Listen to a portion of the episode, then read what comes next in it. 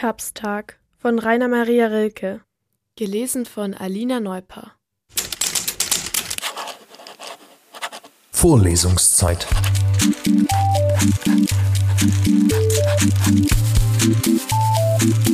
Der Geschichten-Podcast für jede Gelegenheit.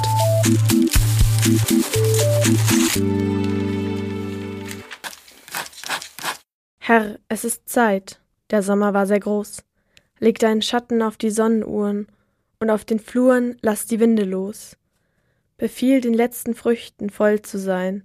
Gib ihnen noch zwei südlichere Tage. Dränge sie zur Vollendung hin und jage die letzte Süße in den schweren Wein.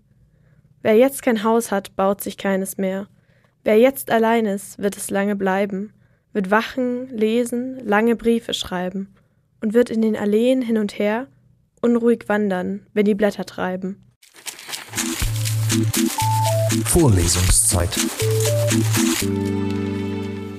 Vorlesungszeit ist eine M945 Produktion. Ein Angebot der Media School Bayern.